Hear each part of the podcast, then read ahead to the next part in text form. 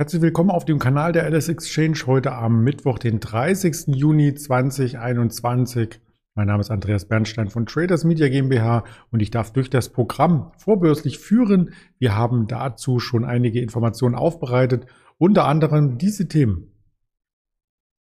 Der Monatsabschluss im Aktienmarkt steht bevor, also der DAX am letzten Handelstag noch ein bisschen hin und her gerissen von den Bilanzen von äh, Fonds, von ETFs, von Vermögensverwaltern womöglich und wir schauen auf das IPO-Fieber. Vielleicht hat er sich schon abgekühlt.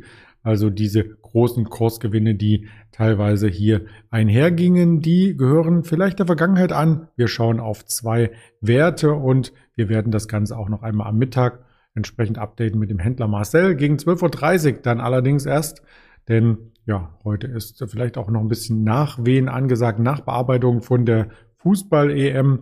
Das soll aber nicht unser Thema sein, sondern das große DAX-Bild ist unser Thema. Und wir haben gestern gesehen, dass der DAX vornehmlich noch einmal sehr stark war. Er konnte aus diesem Dreieck erst einmal ausbrechen. Wir hatten gestern mit dem Händler Roland darüber gesprochen. DAX-Dreieck, Ausbruch über der 15.660 und im Hoch waren wir sogar bei 750. Und diese 750, das ist quasi die letzte Schwelle zum Allzeithoch, wenn man es so möchte, denn das Allzeithoch notiert bei 15.802, also 50 Punkte, 0,3 Prozent im DAX. Also das ist wirklich ähm, nicht mehr viel, was er hier zurücklegen müsste, wenngleich er diesen Abstand zum Allzeithoch heute Morgen etwas verringert hat. Denn wenn man auf die Vorbörse schaut, das wollte ich hier ganz virtuell gleich erledigen auf dem anderen Monitor. So stehen wir bei 15.600 und Momentan 70, aber das war schon die richtige Folie. Untermauert von den Wirtschaftsdaten ging es gestern nach oben, denn es gibt eine Hochstimmung bei den Firmen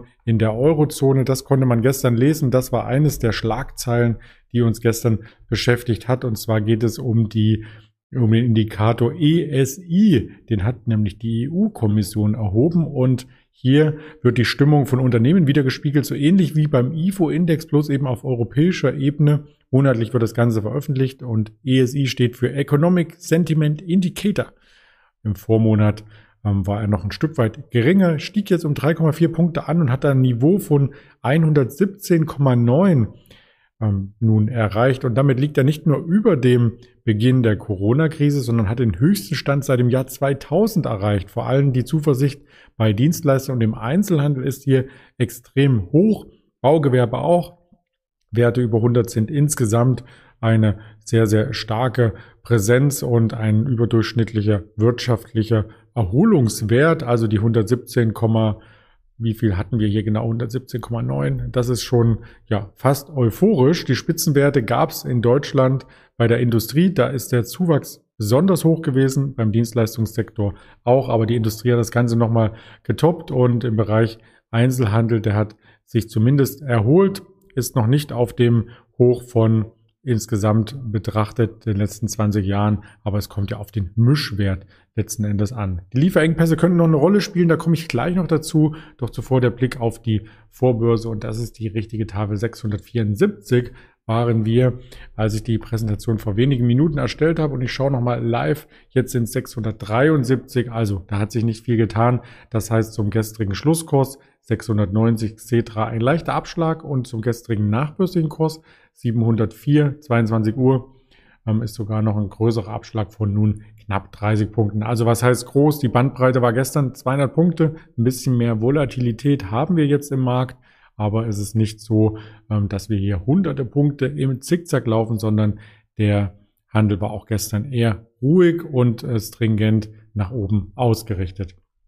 Ich hatte schon Bedenken geäußert. Es gibt Bedenken durchaus auch Folgen für Deutschland. Auch wenn die Stimmung sehr, sehr euphorisch ist, können die Lieferengpässe weitere Milliarden kosten. Also wir merken es insbesondere bei Rohstoffen, dass hier zum Beispiel Holz ähm, gar nicht mehr nachkommt. Ähm, das in Deutschland reicht das Holz gar nicht aus, um zum Beispiel ähm, für Häuslebauer hier entsprechend den Dachstuhl aufzubereiten. Das sind horrende Preise zu zahlen teilweise und im laufenden Jahr könnten diese Lieferengpässe und die Lieferverzögerungen auch diesen Materialmangel, das ist spezifiziert worden vom Institut für Weltwirtschaft aus Kiel. 25 Milliarden Euro sind veranschlagt. Allein in diesem Jahr, was die Lieferengpässe kosten dürften. Und das bezahlt nicht etwa der Staat, sondern das müssen die Unternehmen jeweils bezahlen und sicherlich auch der Verbraucher, wenn er mit höheren Kosten einhergeht. Ja, und deswegen ähm, könnte auch das Bruttoinlandsprodukt im zweiten Quartal so ein bisschen in Mitleidenschaft gezogen werden. IWF-Autor Joscha Beckmann und Nils Janssen die beiden darf ich hier zitieren. Sie sagten nämlich, im zweiten Quartal kann allein durch diese auftretenden Lieferengpässe das Bruttoinlandsprodukt um rund ein Prozent gedrückt werden. Also das sind keine guten Daten. Jetzt laufen quasi die Stimmungsindikatoren ein Stück weit vor, aber wenn dann die Daten nachgereicht werden, und da geht es nicht nur um Lieferengpässe Corona bedingt, weil eben einige Sachen einige Lieferanten hier quasi auf Sparflamme geschaltet haben, sondern da ging es auch ähm, darum, dass es zum Beispiel aus dem Suezkanal Nachwirkungen gab, als dort dieser Tanker querstand, als das Ganze blockiert war. Das gab Auswirkungen über mehrere Wochen und Monate ähm, hinweg und der Schiffverkehr hat sich mittlerweile dort wieder eingepegelt, aber die Vorleistungsgüter wie zum Beispiel bei Halbleitern und so weiter, die spüren ja heutzutage auch noch die Autohersteller, die einige Modelle, bei Volkswagen sind es glaube ich 80.000 ähm, Autos, die hier nicht ausgeliefert werden können, weil eben noch so ein kleines Schaltteil fehlt, so ein Halbleiter. Ähm, ich bin kein Techniker, aber es wird nicht der Fensterheber sein, der da fehlt, sondern es wird was Größeres sein, weswegen das Auto eben nicht ausgeliefert wird. Renault ist ja einen anderen Weg gegangen in Frankreich und hat gesagt, wir liefern dann eben die Autos aus und bauen wieder mechanische Teile ein. Insofern es geht, also es geht sicherlich bei dem Beispiel Fensterheber, dass man wieder eine Kurbel anschraubt, ganz salopp formuliert, aber es würde nicht gehen, wenn zum Beispiel der Tempomat oder der digitale Tacho nicht mehr mit allen Bauteilen ähm, funktioniert, dann kann man nicht einfach einen analogen Tacho einbauen. Denke ich mir mal so als ähm, Endverbraucher. Also, das ist ein Riesenthema, ein positives Thema. Vielleicht der Nachwuchs im Club der Reichen ist größer geworden. Also wer Geld hat, der bekommt auch mehr Geld. Klar, wenn die Aktienmärkte steigen, dann gibt es auch Renditen aufs Depot. Und das ist vielleicht auch so ein Ansporn für uns alle, für alle Anleger, das Geld nicht auf dem Sparbuch liegen zu lassen oder im Garten zu vergraben oder im Schließfach, weil nämlich dann die Inflation direkt zugreifen kann und das Geld, auch wenn es nominal derselbe Betrag ist, man bekommt real weniger Waren dafür durch die Inflation. Deswegen, man muss es anlegen und vielleicht geschieht das ja weiterhin an Aktienmärkten die Aktionäre, die schon investiert sind, die wird es freuen und alle Neuaktionäre, die hinzukommen, die haben vielleicht eine ganz ähm, spannende Herausforderung vor sich, sich mit diesen Marktgegebenheiten zu befassen. Und da möchte der Kanal der Alice Exchange hier entsprechend mit Informationen zur Seite stehen. IPO-Zeit, das ist auch eines der Kernthemen heute Morgen, also welche IPOs stehen an. Es kommen wieder mehr IPOs. Es gab Zeiten in Deutschland, da gab es keine IPOs und mittlerweile hat sich das gewandelt. Auch in den USA ganz viele IPOs. Geld ist scheinbar vorhanden, aber es wird nicht mehr jedes IPO nach oben gehypt. Also die amerikanischen Technologiekonzerne, wenn ich hier zurückdenke an ähm, an die letzten IPOs, ob das der Biotechnologiebereich ist, da gehörte ja auch eine Moderna dazu, da gehörte ähm, eben auch eine BioNTech hinzu. Das waren ja IPOs aus dem letzten Jahr.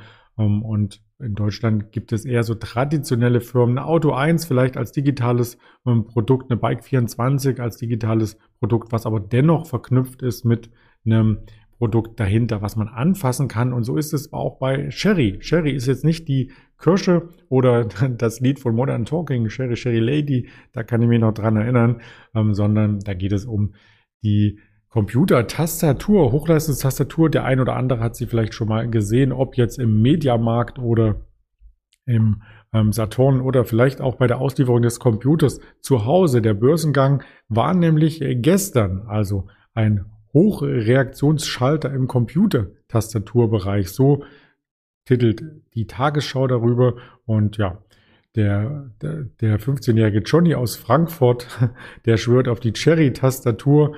Es ist wichtig, dass Tastaturen gut reagieren und lange halten. Stand im Artikel. Also fand ich sehr, sehr spannend. Cherry hat schon Ende der 80er Jahre ähm, Switches entwickelt und ist quasi ähm, aus Bayern heraus ein Marktführer geworden in diesem Bereich. Der Börsengang hat keine hohen Wellen geschlagen. Es gab 32 Euro als Ausgabepreis. Und wenn man sich jetzt den Kurs anschaut, so standen wir gestern per Tagesschluss bei 31,92 Euro. Ja, das Unternehmen hat insgesamt 138 Millionen Euro eingenommen, möchte expandieren und äh, Cherry ist nicht nur bekannt eben für diese Computer-Gamer oder für Nutzer, die eine Computertastatur brauchen, sondern sie sind auch sehr groß im Gesundheits- und Bankenwesen.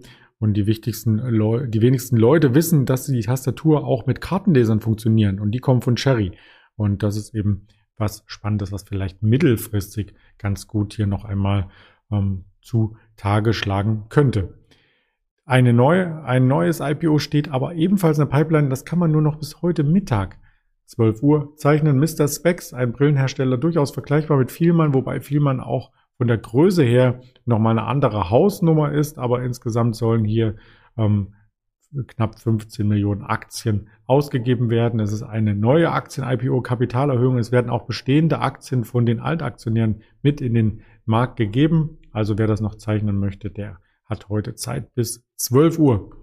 Ansonsten an den Daten heute schauten wir gerade auf das Bruttoinlandsprodukt aus England, wobei in England eher der Jubel über das Weiterkommen bei der EM dominieren dürfte und nicht die Wirtschaftsdaten. Da war auch keine Veränderung erwartet. 9.55 der Arbeitsmarkt aus Deutschland, auch eine spannende Komponente, der so, dürfte sich leicht erholen. Die Arbeitslosenquote aufs Jahr gerechnet zumindest. 5,9 wird hier erwartet. 11 Uhr Verbraucherpreise aus der EU und dann 14.15 Uhr die wichtigste Zahl des Tages der US-Arbeitsmarkt.